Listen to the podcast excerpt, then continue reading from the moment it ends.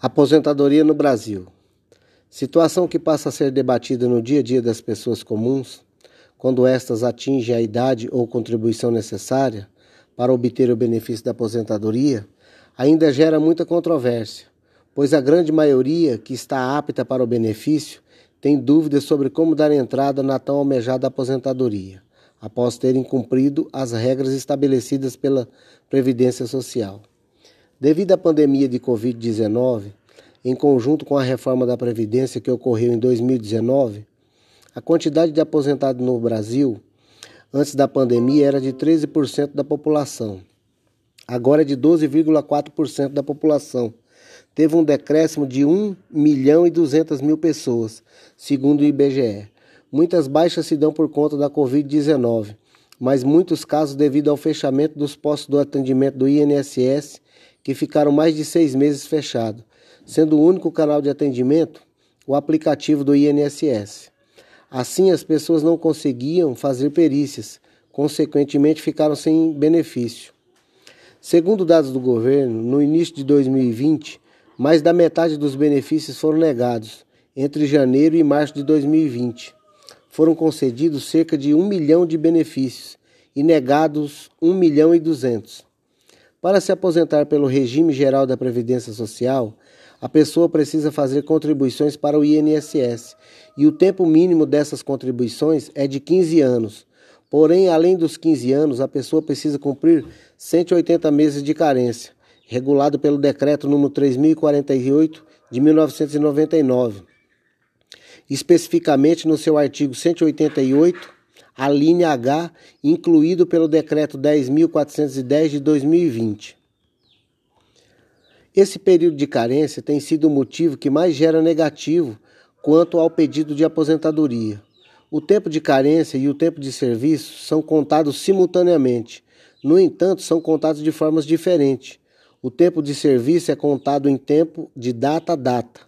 Exemplo, se a pessoa trabalhou 15 dias em um mês e 15 dias em outro mês, a pessoa tem 30 dias de contribuição.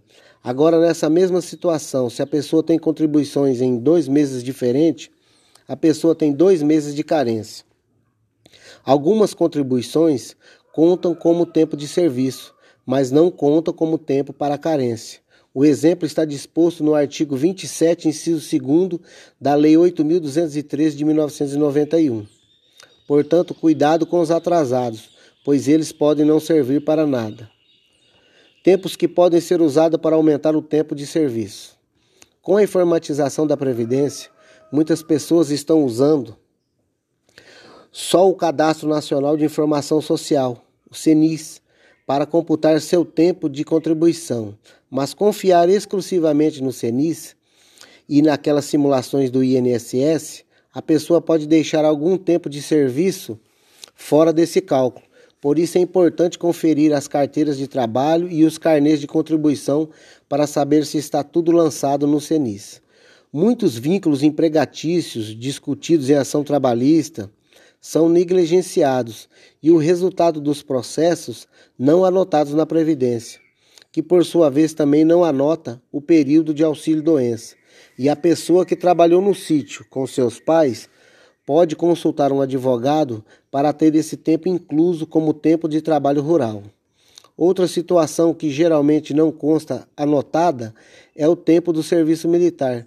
Nesse caso, a pessoa deve procurar a junta militar ao qual fez parte e requerer a certidão do tempo de serviço e apresentar no INSS. Trabalhos periculosos e insalubres, que são classificados como especial, podem ser convertidos em comum mediante multiplicação. A mais comum é a multiplicação de 1,4 para homens e 1,2 para mulheres, porém pode chegar até 2,3 para homens e duas vezes para mulheres. Ou seja, a cada 10 meses trabalhados em regime especial, se converte em 14 meses em regime comum. No entanto, se a pessoa trabalhou todo o tempo em condições especiais, ela tem direito à aposentadoria especial. Idade mínima para se aposentar. A idade mínima para se aposentar vai depender do tempo de contribuição. Para quem tem 15 anos ou mais, porém ainda não alcançou os 30 anos para mulheres e 35 anos para homens de tempo de serviço, só poderá requerer seu benefício quando completar 61 anos, mulher, e 65 anos, homens. Isso até 2021.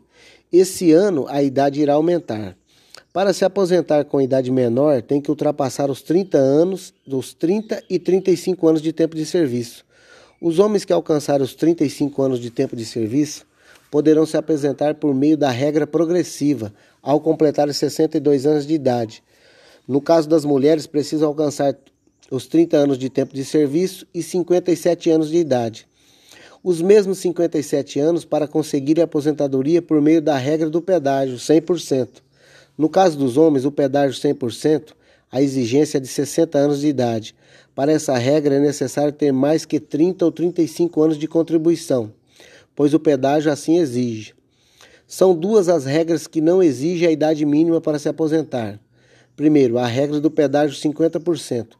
Para ter direito a se aposentar por essa regra, em 13 de 11 de 2019, qual foi a data da reforma da Previdência, a mulher tinha que ter 28 anos de tempo de serviço e 33 anos o homem.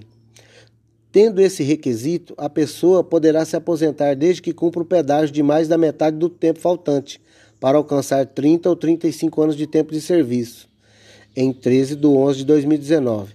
Assim, na data que entrou em vigor a reforma, se faltava dois anos para a pessoa se aposentar, ela terá que completar os dois anos e mais o pedágio de um ano.